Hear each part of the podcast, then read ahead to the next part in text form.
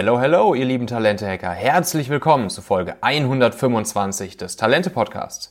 Ich bin Michael Assauer, ich bin Gründer und Unternehmer und hier bekommst du als Unternehmer oder Entscheider die Hacks, mit denen du sofort die richtigen Menschen für dich begeisterst, das Beste aus ihnen herausholst und sie lange an deiner Seite behältst. Aus dieser Folge wirst du mitnehmen, welche vier Dinge für Moritz Kreppel, der CEO und Gründer von Urban Sports Club, der absolute Schlüssel sind, um eine gute Führungsperson zu sein.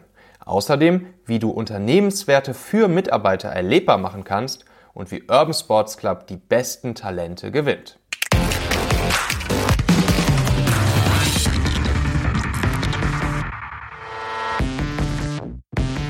So, heute gibt es wieder eine Interviewfolge und ich bin ganz froh, hier in Berlin zu sein beim Moritz, Moritz Kreppel. Moritz ist Gründer und CEO von Urban Sports Club. So, Moritz hat auch, genau wie ich, 2012 äh, Urban Sports Club gegründet. Ich habe nicht Urban Sports Club gegründet, aber 2012 gegründet. ähm, und Urban Sports Club ist ja im Prinzip so die Flatrate äh, für Sportstudios. Ne? Das wird er gleich nochmal genauer pitchen. Ähm, Moritz, schön, dass du da bist. Herzlich willkommen. Und erzähl uns doch vielleicht einmal so ein bisschen was über dich und eine Sache, auf die du ganz besonders stolz bist, wenn du so auf dein bisheriges Leben zurückblickst. Mhm. Erstmal vielen Dank für die Einladung. Freut mich hier zu sein. Ähm, Urban Sports Club, genau wie du sagst, eine Mitgliedschaft für ganz viele Sportstudios, gestartet mit der Mission, Menschen zu inspirieren, aktiver und gesünder zu leben. Mhm. Und das ist auch ein Thema, auf das ich extrem stolz bin, weil wir haben das schon für sehr, sehr viele Menschen geschafft, aktuell in zehn Ländern, ähm, wo wir wirklich dahin kommen, dass Menschen gesünder leben, sich mehr bewegen, mehr Sport machen.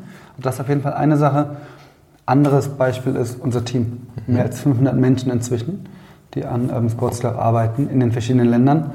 Und das ist der Wahnsinn. Ja, das ist mhm. einfach eine richtig coole Gruppe von sehr vielen Menschen, auf die ich extrem stolz bin. Ja.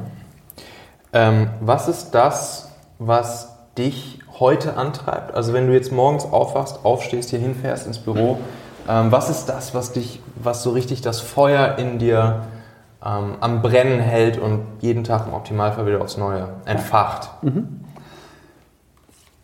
Das ist als großes Thema, hat sich das tatsächlich wenig geändert. Ähm, mhm. Im Detail dann sehr stark geändert in den letzten Jahren. Ähm, es ging mir immer um das Thema Impact. Ich wollte einen Impact haben mit dem, was ich mache. Mhm. Sei das jetzt mit einem Sportsclub oder auch davor. Also einen Einfluss zu haben in der Gesellschaft, ähm, auf unsere Mitglieder ähm, insgesamt. Und da bin ich immer noch das ist immer noch das, was mich antreibt. Also ja. da wirklich die, die Mission, Menschen inspirieren, gesünder zu leben. Das ist das, warum wir gestartet sind, wie wir gestartet sind und aber auch das, an, an dem, was wir jetzt arbeiten. Mhm.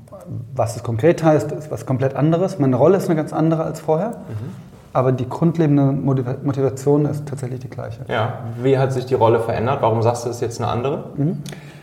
Wir sind zu zweit gestartet, 2012, wie du gesagt hast, und haben erstmal ein Dreivierteljahr am Produkt gearbeitet. Ja. Es gab keine, keine vergleichbare Firma. Das heißt, wir haben nicht jetzt geschaut, okay, was gibt es, was kopieren wir einfach, sondern überlegt, okay, von unserem Problem ausgehend, wir wollten Sport machen, wir wollten eine Mitgliedschaft im Fitnessstudio mhm. plus Fußball plus Fitness, mhm. äh, plus Yoga, mhm. gab es so nicht. Mhm. Ähm, das war so der Ansatz.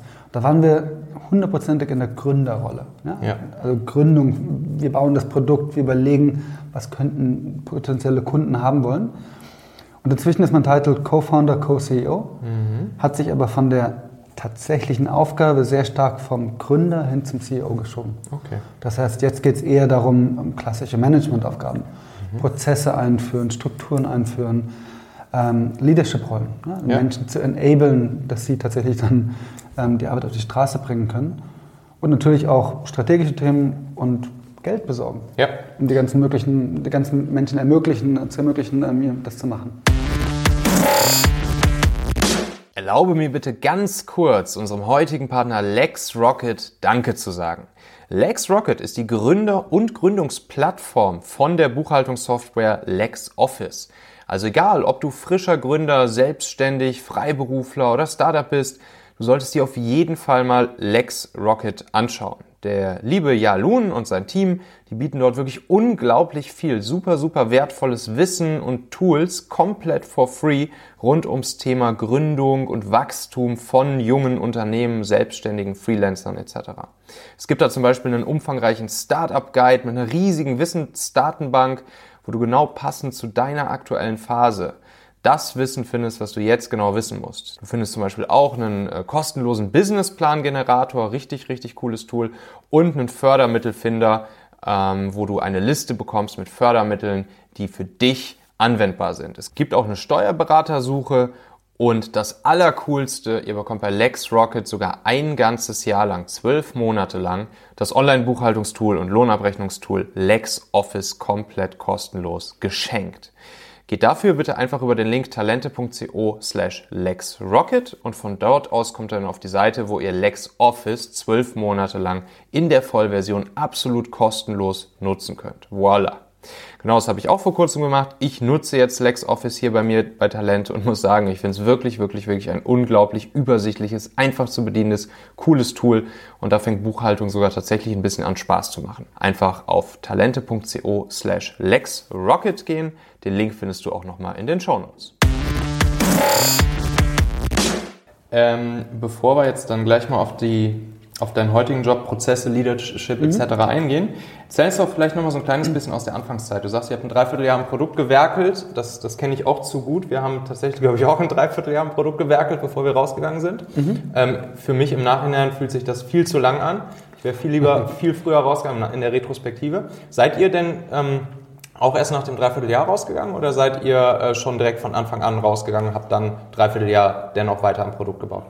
Ja, wir haben schon, vielleicht nicht ein ganz, ganz Dreivierteljahr, aber schon so acht Monate, war schon, schon, na, schon ein langer Zeitraum, ja. wo wir wirklich überlegt haben, wie bauen wir das Produkt. Ja. Die Idee war dann recht schnell klar, wir wollen eine übergreifende Mitgliedschaft haben, aber ist das jetzt ein Credit-Based System oder ist es ein System, wo man eine Fitness-Flatrate hat und andere Aktivitäten dazu bucht? Mhm. Was ist das Pricing davon? Machen die Studios mit? Das hat schon viel Zeit gekostet. Und da sind wir wirklich mit, mit der PowerPoint-Präsentation zu den Studios gelaufen, ja. haben mit denen eher im Dialog darüber gesprochen. Und ja. Wir haben nicht verkauft, wir haben gesagt, das könnten wir uns vorstellen, was denkt ihr denn, was haltet ihr denn davon? Mhm. Das war eine sehr wertvolle Zeit. Also das möchte ich nicht missen. War auch gut. Also ich glaube, es war auch gut, dass wir da die Zeit hatten. Mhm. Wir sind dann live gegangen im Januar 2013, wirklich mit dem MVP, mhm. für den wir uns sehr geschämt haben. Das Kein, so. Äh, genau. Keine App. Ähm, gab Plastikmitgliedskarten, die schrecklich waren, mhm. die wir selbst ausgeschnitten haben und wir sind nicht sehr handwerklich begabt. Also das war Fremdschämen sondersgleichen. Ähm, aber das war gut, das mhm. war schon ganz gut und da haben wir dann viel gelernt. Mhm. Und du hast recht, ab dem Moment, wo wir live gegangen sind, kam das wirklich relevante Feedback. Ja. Weil da hat man dann wirklich gesehen, das Feedback von Freunden, wir haben eine große Umfrage gemacht, alles wertvoll. Ja. Aber es ist halt nicht die Realität. Ja. Leute haben gesagt, sie machen fünfmal die Woche Sport. Ja. Machten, sehr wenige Menschen schaffen, fünfmal die Woche Sport zu machen. Und das sieht man dann tatsächlich, wenn Leute dafür Geld ausgeben, wenn sie dafür bereit sind und wenn sie dann wirklich sich normal verhalten. Das ist was sehr anderes als eine Umfrage. Ja. Ähm, was war am Anfang schwieriger, die Studios oder die Endkunden zu akquirieren? Endkunden, Endkunden, ganz klar. Also mit den Studios, das war die Unterhaltung am Anfang. Ja. Und da haben wir dann relativ schnell gemerkt, okay, in die Richtung, also das, was wir jetzt machen, ist ein Modell, was funktionieren könnte. Ja. Haben dann 25 Studios gehabt, mit denen wir im Januar live gegangen sind. Komplett Deutschland oder erstmal? Nur Berlin. Nur Berlin? Wir dachten, ey, das ist ein super Produkt. Mhm. 25 Studios. Niemand hat sonst 25 Locations in ja. Berlin. Also haben das beste ja. Angebot. Jetzt können die Mitglieder kommen. Es ist niemand gekommen. Okay. Ein paar Family and Friends. Im Vergleich, wir haben jetzt 1200 Studios in, nur in Berlin ja. und wachsen immer noch weiter, was Studios anbelangt. Mhm. Das heißt, da hatten wir einfach zu wenige. Mhm. Und ähm, also da die Studioseite war eher nicht das Problem. Auf der Mitgliederseite, das war am Anfang schwieriger, mhm. auch weil wir gebootstrapped waren. Das ja. heißt, wir hatten kein Investment. Ja. Und ohne Marketinggeld Mitglieder zu gewinnen, ist mhm. nicht das Leichteste. Mhm. So, und habt ihr von Anfang an dann auch schon die Unternehmen, praktisch die Arbeitgeber der Endkunden als Multiplikatoren entdeckt oder kam das erst später? Kam von Anfang an. Das mhm. war wirklich ein Gedanke. Ähm, ich habe es eben erwähnt, unser Problem mit Fitness, Fußball und Yoga. Ja. Und dann hatten wir das Thema, wir waren beide Berater damals. Mhm. Und ähm, unsere Beratungsfirmen hatten dann so ein Discount-Angebot im, im, Fitnessstudio. Mhm. Ich war dann auch Mitglied, aber das war so eher so semi. Und es gab kein richtiges Angebot. Ja. Und das war schon so ein bisschen die Überlegung, da muss es doch mehr gehen. Ja. Da gab es eine Fußballgruppe von der einen Firma, Die hat dann aber selten stattgefunden, weil nicht genügend Leute da waren und alles nicht so optimal. Ja, okay. Deswegen war schon der Anfang, Anfang, von Anfang an der Gedanke, ja, B2C, aber auch B2B, da muss Ja. auch was passieren. Ja. Und wie seid ihr das Thema dann angegangen? Habt ihr dann B2B-Vertrieb in Richtung von Unternehmen auch direkt gemacht und gesagt, ey, wollt ihr nicht euren Mitarbeitern hier einen geilen Benefit anbieten? Ähm, Mitgliedschaft in so und so viele Studios jetzt hier in Berlin? Ja, also ganz, ganz am Anfang, wir haben es mitgedacht, haben da aber sehr wenig gemacht. Also Ja, wir haben okay. uns schon eher irgendwie versucht, Mitglieder zu bekommen. Ja. Und dann relativ früh kamen dann, das waren kleine Startups, mit denen wir gesprochen haben. Ah, okay. Aber eher Friends and Family. Ja, das war halt der, der befreundete Gründer, den man halt anspricht. Mhm. Und die fanden das dann auch ganz toll. Alle fanden die Idee immer ganz toll. Mhm. Mitglied geworden sind da nicht alle, aber die Idee kam immer sehr gut an. Mhm. Das heißt, da haben wir am Anfang kleinere Startups kamen Mhm. und dann hat es eine Weile gedauert, bis es dann ein bisschen größer wurde. Der richtige, richtige Fokus auf B2B machen wir seit zwei Jahren ungefähr. Und das ist jetzt auch der richtige Fokus. Das ist jetzt der Hebel für euch, oder? Ja, auf jeden Fall. In Deutschland mehr als die Hälfte unserer Mitglieder sind Firmenkunden. Okay. Wie läuft da das Businessmodell? Es zahlt sowohl die Firma als dann auch nochmal der Endkunde, oder? Flexibel. Ja. Ähm, also da wir versuchen, ein Angebot zu machen, was so einfach und flexibel ist, wie der Arbeitgeber es braucht. Ja. Das heißt, es gibt Modelle, da zahlt der Arbeitgeber alles komplett. Oder es gibt Modelle, da zahlt der Arbeitgeber einen Teil, bezuschusst das Angebot und der Mitarbeiter zahlt den Rest. Je nachdem, wie viel Budget da ist, je nachdem, was die Präferenz des Arbeitgebers ist. Okay, cool. So, jetzt seid ihr also ähm, so langsam angewachsen und ihr habt euch so äh, vom Gründer, der am Produkt rumwerkelt, so langsam entwickelt äh, zu ja, einem Leader. Das Team ist gewachsen, ihr musstet Prozesse einziehen etc. pp. Weißt du noch, wie ihr damit gestartet seid oder was vielleicht so ein Moment bei dir war, wo du gemerkt hast, uh, jetzt äh, wird es ja hier langsam groß, ähm, jetzt müssen wir hier mal irgendwie gucken, wie wir hier vernünftige Prozesse ähm, etablieren können. Ah, spannende Frage. Ich glaube, ein Punkt, an dem ich festmache, ist tatsächlich Büro. Also wir waren am Anfang, wir sind im Beta-Haus gestartet, hatten da ganz am Anfang so einen Flex-Desk, Benja und ich nebeneinander. Dann hatten wir so Büros im Beta-Haus und solange wir das hatten, ne, es waren ein oder dann am Ende waren es zwei Tische in einem Büroraum, da lief alles noch sehr informell. Ja, weil jeder kannte jeden sehr genau, jeder wusste genau einzuordnen, wenn jemand was gesagt hat. Und Kommunikation über den Tisch hinweg sehr einfach. Ja. Und dann erste richtige Büro. Auf einmal ist man in verschiedenen Büroräumen. Ne? Und auf einmal muss man überlegen, okay, wie funktioniert die Kommunikation da jetzt überhaupt? Und ähm, wir hatten vorher schon, wir nennen das Weekly True Fix oder Weekly Updates, hatten wir vorher natürlich auch schon, aber die wurden in dem Moment, als wir umgezogen sind, sehr, sehr viel wichtiger. Ah, okay. Ähm, weil, weil einfach die Kommunikation nicht mehr so direkt war. Ja. Wir haben dann, als wir in weitere Städte gegangen sind, haben wir auch angefangen, Teams lokal einzustellen nach einer Weile. Das ist dann nochmal ein Schritt, ne? Ja. weil dann hast du Leute, die, die noch nicht mehr in der gleichen Stadt sitzen wie du. Ja. Das heißt, da wird Kommunikation und damit Prozesse noch wichtiger. Ja. Äh, ja, das waren so die, die ersten Momente. Ja, verstehe. Wann kam der erste Moment, wo du ähm, überlegen musstest, wie jetzt dieser eine Mitarbeiter nochmal heißt, der dir jetzt gerade auf dem Flur begegnet ist? Deutlich. Ab, ab wie vielen Mitarbeitern kam das? Deutlich später.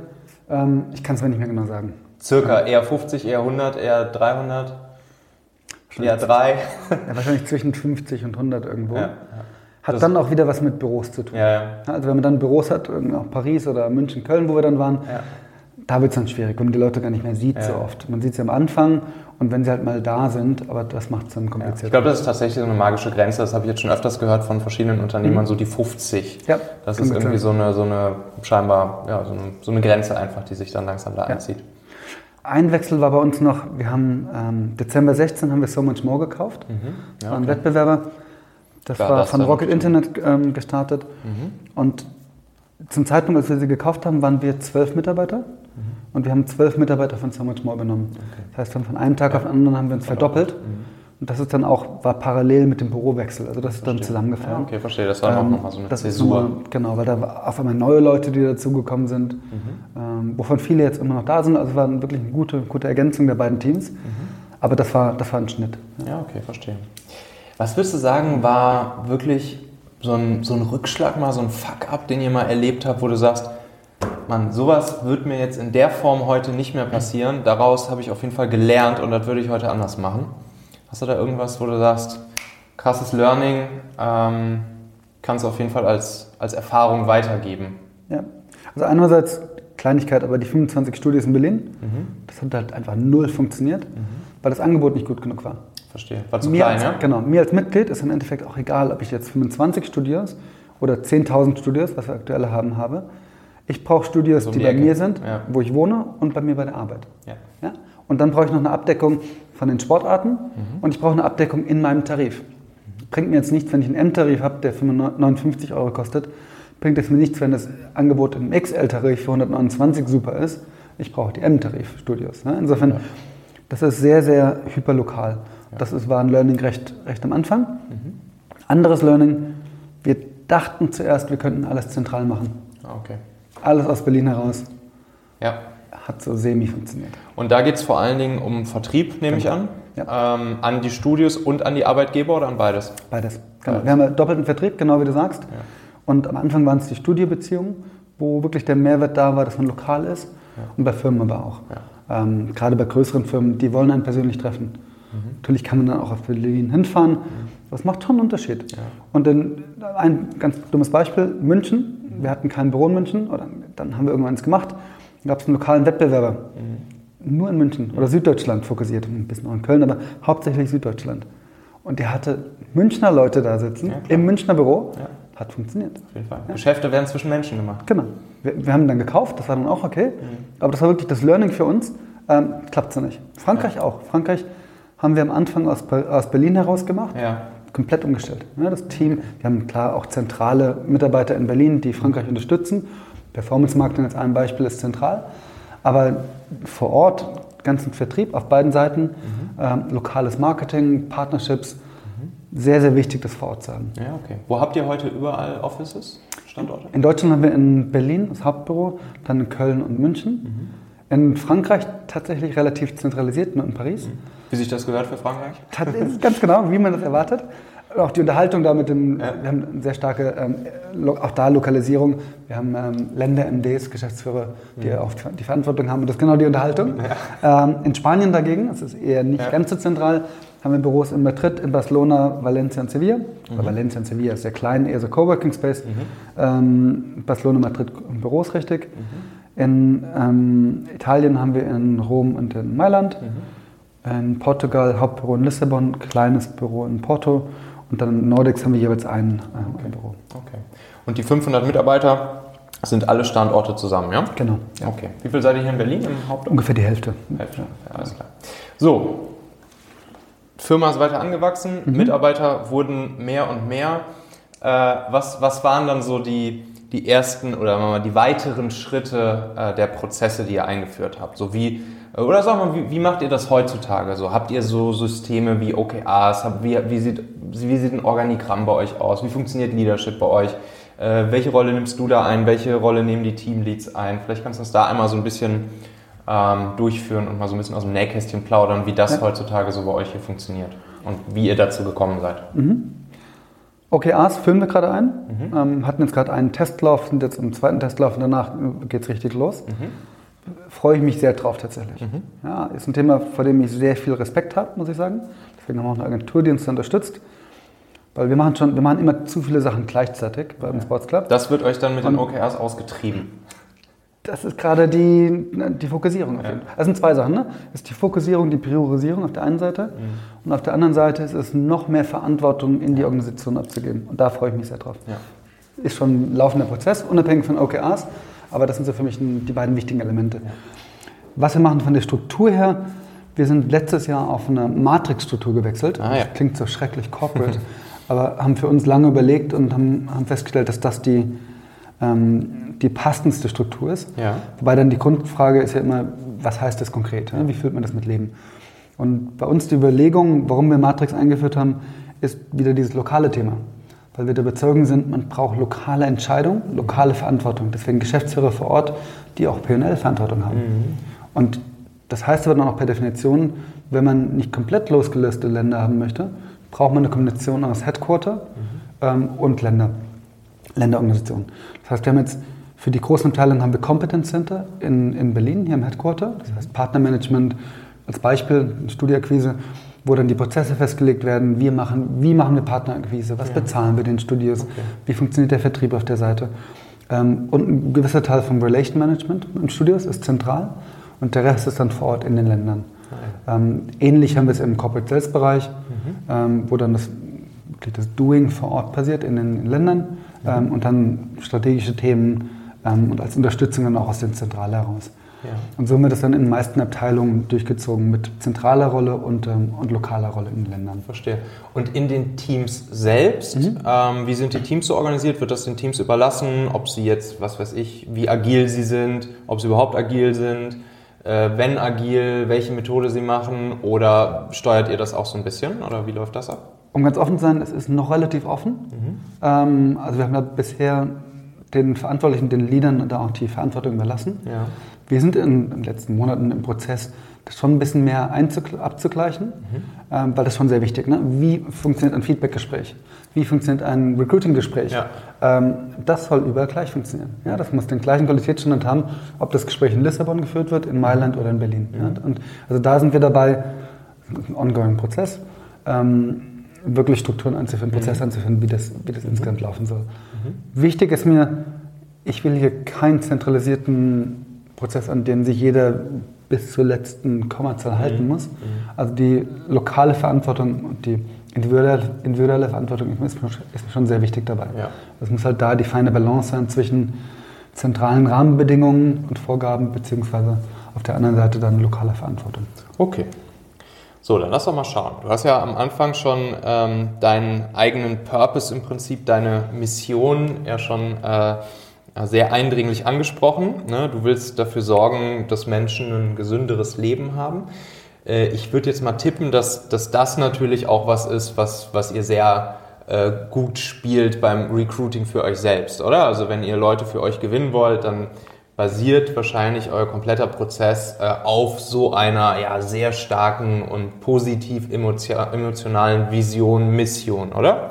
Wie würdest du das, wie würdest du das sehen? Ja, auf jeden Fall. Ich glaube, das ist, wir machen das nicht wegen des Recruitings, das ist wichtig. Wir machen das, weil wir in der Firma überzeugt sind davon. Wir sind eine purpose-getriebene Firma, eine sehr stark wertebasierte Firma. Wir haben einen langen Prozess gemacht, um Werte nochmal zu dokumenti dokumentieren, zu externalisieren. Ähm, und das spielt dann aber in alle, alle Facetten rein. Und Recruiting ist dann ganz klar ein, Teil- ein Teil davon. Ja. Da sind wir im Bereichen noch am Anfang, also gerade was Employer Branding anbelangt, das machen wir jetzt seit, dediziert seit ein paar Monaten ähm, immer mehr. Ähm, ja, sehr, sehr froh damit und sehr zufrieden, wie das sich gerade entwickelt. Ähm, aber du hast vollkommen recht. Da diese Purpose zu haben, so ein emotionales Thema, Sport allgemein ist was sehr Emotionales, macht das natürlich sehr viel leichter bei der Mitarbeitergewinnung. Ja. Wie habt ihr das gemacht, ähm, als ihr anfingt, ähm, eure Werte ähm, so stark für euch herauszustellen? Also zunächst erstmal überhaupt die eigenen Werte zu finden, ist ja schon mal so Step 1. Dann vernünftig zu dokumentieren.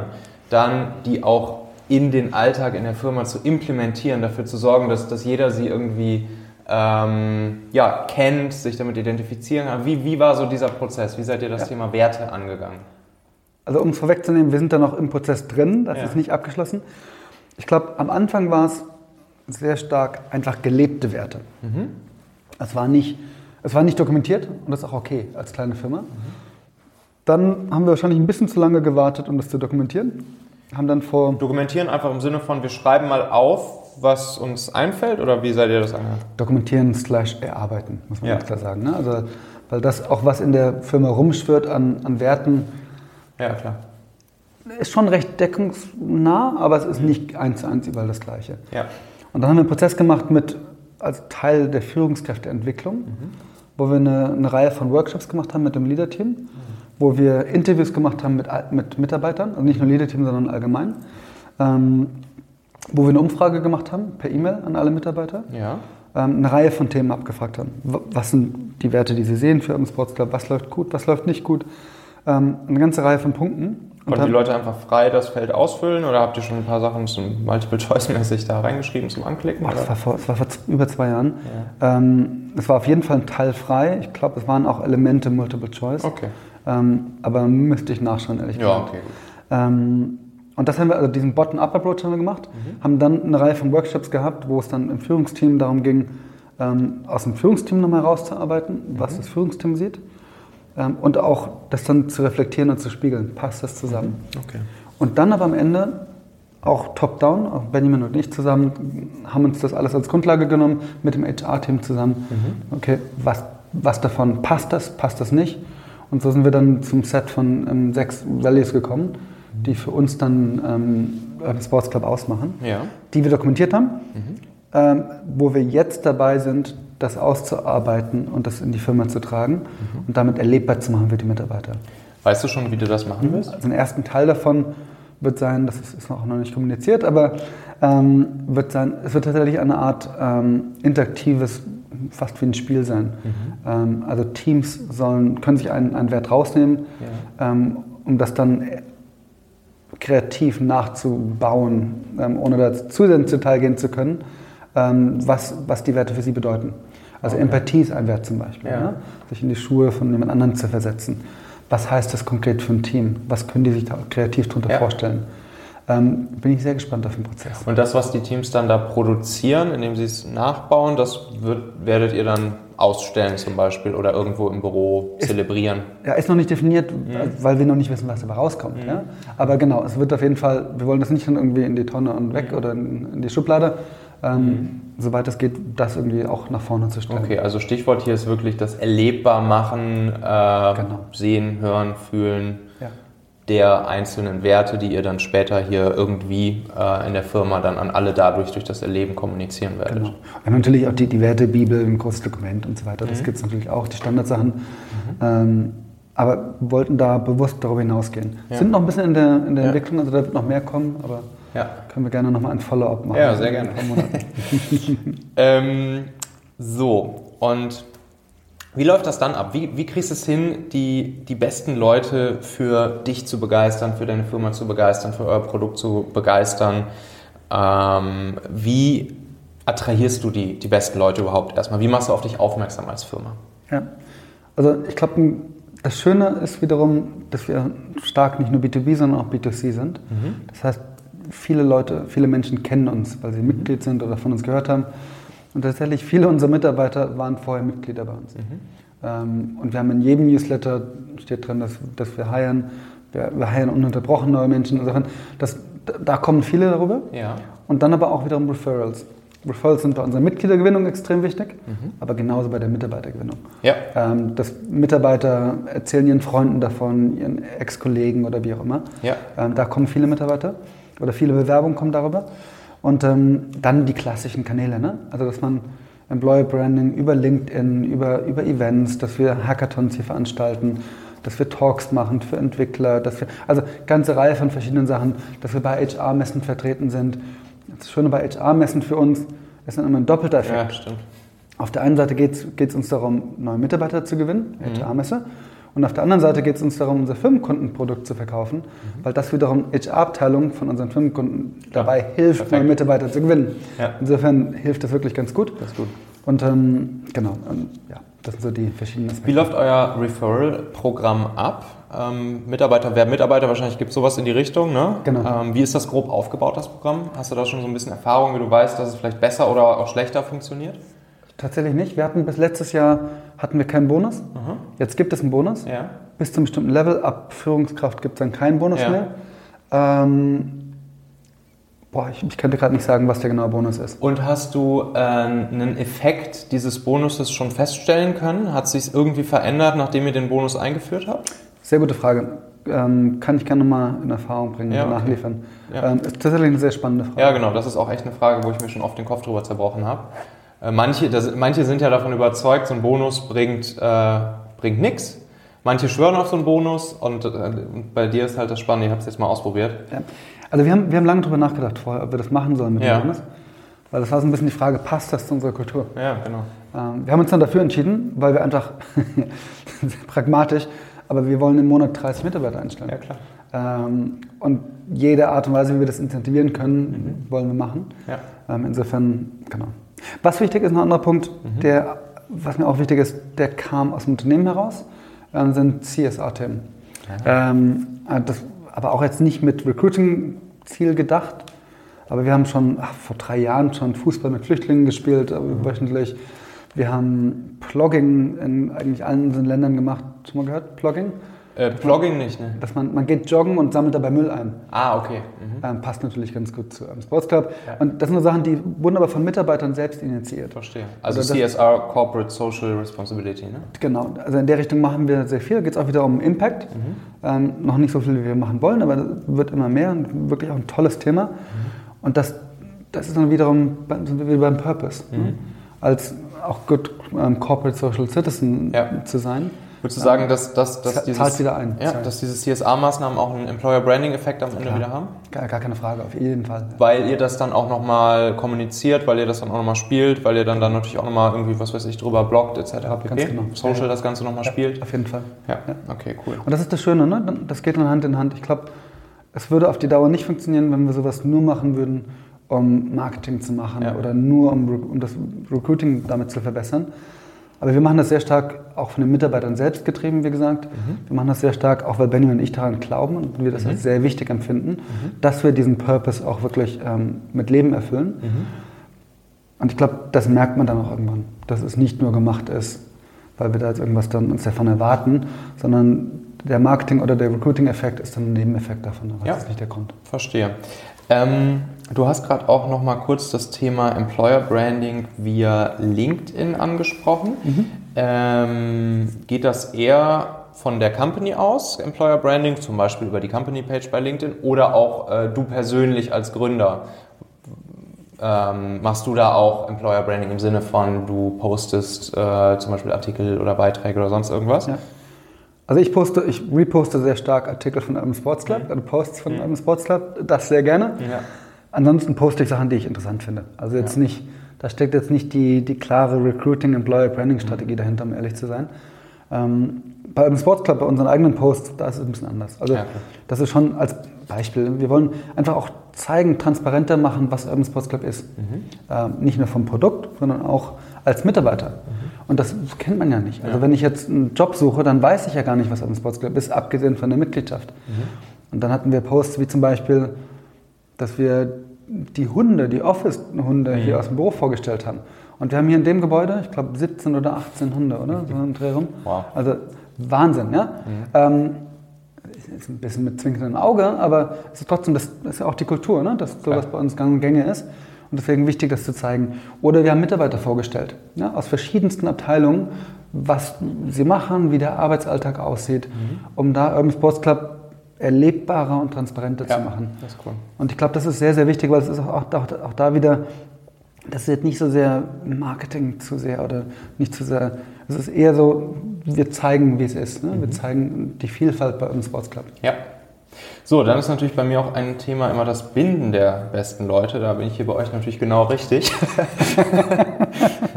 Erzähl doch mal, sowas, so, so, so, ein Produkt wie Urban Sports Club, ähm, was, hat, das, hat das überhaupt einen Effekt auf die Mitarbeiterbindung oder nimmt ein Mitarbeiter das gerne mit? Also ich glaube, alle Mitarbeiter nehmen sowas natürlich gerne mit, das ist gar ja. keine Frage. Aber das hat schon einen Effekt. Also bei uns die Identifizierung mit dem Produkt ist enorm. Mhm. Das, ist, das ist wirklich, glaube ich, das ist recht außergewöhnlich, weil die Kombination Sport, Impact, Purpose und Startup und Berlin oder auch die anderen Städte, in denen wir sind, das ist eine sehr schöne Kombination. Also ich glaube, das, das zieht richtig entsprechend Churn auf unserer Mitarbeiterseite, ja. dass Mitarbeiter uns verlassen, ist sehr, sehr gering. Mhm. Ja, das ist einfach, ich glaube, das, das zieht wirklich. Und das Schöne ist, das bieten wir natürlich auch unseren Firmenkunden, ja. Ja, dass die mit der Firmensportmitgliedschaft ihren Mitarbeitern das auch anbieten können. Mhm. Und das sehen wir auch. Also wir hatten bis zu Bushaltestellen Kampagnen, mhm. wo Firmen Out-of-Home-Kampagnen gemacht haben an Bushaltestellen mit Urban Sports Club als kostenloses ah. ähm, Benefit, okay. Wenn man Mitarbeiter in der Firma ist. Mhm. Mit unserem Logo drauf und allem drum und dran. Wow. Bei Stellenausschreibungen wird Urban Sports Club eigentlich immer erwähnt. Mhm. Ähm, Müsst ihr da die Firma auch educaten, das so zu machen? Also, ich meine, das ist ja schon ein Argument und ja. das könnt ihr immer liefern. Sagt ihr, hier, das ist auch fürs Employer Branding super für euch. Variiert sehr stark. Ja. Es gibt sehr viele Firmen, die sind da wirklich on point, die wissen mhm. genau, was sie machen und da muss man sehr wenig ähm, educaten. Bei anderen geben wir natürlich gerne eine Hilfestellung, mhm. ähm, die jetzt bisher noch nicht so den Fokus drauf hatten. Ja. Weil das ist ein Benefit für die Firma, ganz klar. Also auf der einen Seite natürlich Gesundheit der Mitarbeiter, aber auf der anderen Seite ganz klar Employer Branding, Attraktivität als Arbeitgeber herausstellen. Ja, cool. So, der Moritz, der war ja gerade drei Wochen im Urlaub und hat super viele Bücher gelesen. Äh, meine letzte Frage ist ja immer noch eine kleine Buchempfehlung, die ich auf meine To-Read-Liste schreiben muss. Und da kannst du jetzt ja aus dem Vollen schöpfen, oder? Was, was muss ich unbedingt auf meine To-Read-Liste schreiben? Welches Buch? Da würde ich tatsächlich das Buch nehmen, was ich aktuell lese. Also mhm. deswegen Disclaimer vorab, ich habe es noch nicht fertig gelesen. okay. Ähm, aber es ist super und das ist ganz. Kannst du das Ende auch nicht spoilern, das ist ja schon mal gut. In der Tat, ganz genau. Ähm, das Buch ist von Matthew Walker, mhm. Why We Sleep. Aha. Matthew Walker ist einer der, ich glaube, der führenden Schlafwissenschaftler, die es gibt. Ein sehr, sehr spannendes Buch darum, warum wir schlafen, mhm. was passiert in unserem Körper, in unserer Psyche, wenn wir schlafen. Ähm, auch sehr wichtig, was passiert, wenn wir es nicht tun. Ähm, und, und dann auch, wie wir dahin kommen, dass wir besser schlafen können. Mhm. Und warum ich das sehr spannend finde, das ist ein schöner Bogen tatsächlich zu unserem Gespräch hier, geht dann auch wieder um Leadership. Mhm. Ähm, aber das ist für mich auch eines der Learnings aus dem letzten Jahr, und das ist das Schöne, dass man immer weiter lernt. Letztes Jahr war sehr wenig Urlaub, sehr, sehr viel Arbeit. Und da merkt man am Ende schon, es geht dann auch an die Substanz. Ja. Und für mich jetzt, auch nach dem Urlaub, aber auch mit dem Buch, vier Elemente, die für mich essentiell sind. Und ich glaube, die sind essentiell, um eine gute Führungskraft zu sein, ähm, ist eine gewisse Ausgewogenheit insgesamt. Und diese ja. Ausgewogenheit kann man, glaube ich, nur erreichen, wenn man genügend schläft auf der einen Seite. Das ist wahrscheinlich so die Essenz, ja. ähm, wo ich selbst kämpfe. Ja? Also, dass ich, das ist echt, also es ist wirklich Kampf, mir die Zeit zu schaffen, dass ich schlafen kann. Und es geht nicht ums Aufstehen, es geht um früh genug ins Bett zu gehen. Mhm. Ein Aspekt, mich gesund zu ernähren, ja. ein Aspekt. Ähm, dann natürlich, das muss ich als Gründer von eurem Sportsclub auch sagen, ähm, Sport zu machen. Ähm, regelmäßig Sport zu machen. Das war jetzt im Urlaub der Traum. Ich habe fast jeden Tag Sport gemacht. Mhm. Gut geschlafen, wie sehr lange nicht. Super, ähm, und der letzte Punkt für mich noch Meditation. Ja. Das sind die vier Punkte. Wenn ich diese vier Punkte einhalte, geht es mir, oder das schaffe, das regelmäßig zu machen, mhm. geht es mir persönlich viel besser. Ich bin ausgeglichener und dadurch aber auch eine viel bessere Führungsperson. Ja. Und andersherum, wenn ich es nicht schaffe, und da muss ich auch selbstkritisch sagen, letzter Dezember war dann schon so ein bisschen, wie gesagt, Substanz angegriffen. Ja. Das macht sich dann auch bemerkbar. Ja. Ne? Man ist nicht mehr so effizient, wie man sein könnte. Mhm. Und ähm, das Nervige an dem Thema finde ich, deswegen ein spannendes Buch jetzt zu lesen, aber das Nervige ist, ich erzähle jetzt nichts Neues. Ja, wahrscheinlich 99 Prozent aller, die das jetzt gerade anhören, wissen das ganz genauso oder haben da den, denken wahrscheinlich in die gleiche Richtung ich, es ist trotzdem sehr schwierig, das zu machen. Auf jeden Fall. Meditation ist für mich das, das nervigste Beispiel. Wie machst du das? Wie, wie machst du deine Meditation? Headspace. Headspace. Jeden guter, Tag, morgens, guter, abends? Guter Kooperationspartner von einem Sportsclub. ähm, morgens. Ja. Ähm, abends ab und zu, aber eher morgens. Ja. Direkt nach dem Aufstehen, wenn kurz bevor wir rausgehen oder? Nach dem Aufstehen eigentlich, ähm, vorm Duschen. Ähm, mhm. Aber ich schaffe es nicht jeden Tag. Mhm. Und das ist so, das ist so was Hirnrissiges. Mhm. Ja, das ist so, weil ich weiß ganz genau, wenn ich das regelmäßig mache, dann muss nicht jeden Tag sein, aber relativ regelmäßig fühle ich mich besser. Ja. Und ich habe so einen Tracking-Ring. Mhm. Ähm, ich schlafe besser, ja? mhm. wenn ich Sport mache und Ernährung sowieso, aber mhm. dann geht es mir insgesamt besser. Und trotzdem schafft man es häufig nicht. Ja. Und gerade letztens einen spannenden Blogartikel dazu gelesen, was Priorisierung anbelangt im Leben. Mhm. Ja, und ich glaube, es ist sehr schnell passiert, dass, dass man Themen wie Arbeit sehr hoch priorisiert, mhm. was kurzfristig hundertprozentig richtig ist. Aber mittel- oder langfristig ist es, glaube ich, ein, lügt man sich in die eigene Tasche. Weil wenn man die vier Punkte, also Schlafen, Sport und so weiter, mhm. nicht als oberstes priorisiert, dann leidet darunter alles auf die Dauer. Ja. Insofern für mich da, deswegen das Buch als Empfehlung, auch wenn ich es nicht ganz gelesen habe, als Reflexion von diesen vier Elementen, die für mich sehr wichtig sind. Ja, sehr, sehr gut. Ich finde das, find das Thema Schlaf auch super, super spannend. Gerade weil ich auch, ich habe auch äh, so, sagen wir mal, zu den, zu den höchsten äh, Stresszeiten kenne ich das auch selbst, dass ich einfach nicht mehr pennen kann. Ähm, und das ist einfach super faszinierend eigentlich, ne? das, das Thema Schlaf. Also perfekt, super schön. Gut, äh, Moritz, tausend Dank. Ich glaube, da waren super viele wertvolle Dinge dabei, die, die man sofort mitnehmen kann, äh, bei sich anwenden kann, die inspirierend waren. Ähm, tausend Dank dir, Moritz Kreppel, Gründer CEO von Urban Sports Club. Vielen Dank für das Gespräch. Und in der nächsten Folge vom Talente Podcast, da geht es um eine grandiose Technik, die du sofort anwenden kannst, um auf einen Schlag erfolgreicher im Umgang mit anderen Menschen, im Business, in Verhandlungen, aber auch im privaten und persönlichen zu sein. Und zwar ist es die Win-Win oder No-Deal Methode. Win-Win or No Deal, wie sie im amerikanischen Original heißt. Und wie die funktioniert, das hörst du am Montag im Talente Podcast. Jetzt fix auf Abonnieren oder Folgen in deiner Podcast-App klicken und dann hören wir uns wieder in der nächsten Folge am Montag. Meld dich für Fragen, Anregungen, Kritik jederzeit bei mir unter michael.talente.co. Bis dahin wünsche ich dir erfolgreiches Talente-Hacking. Dein Michael. Ciao.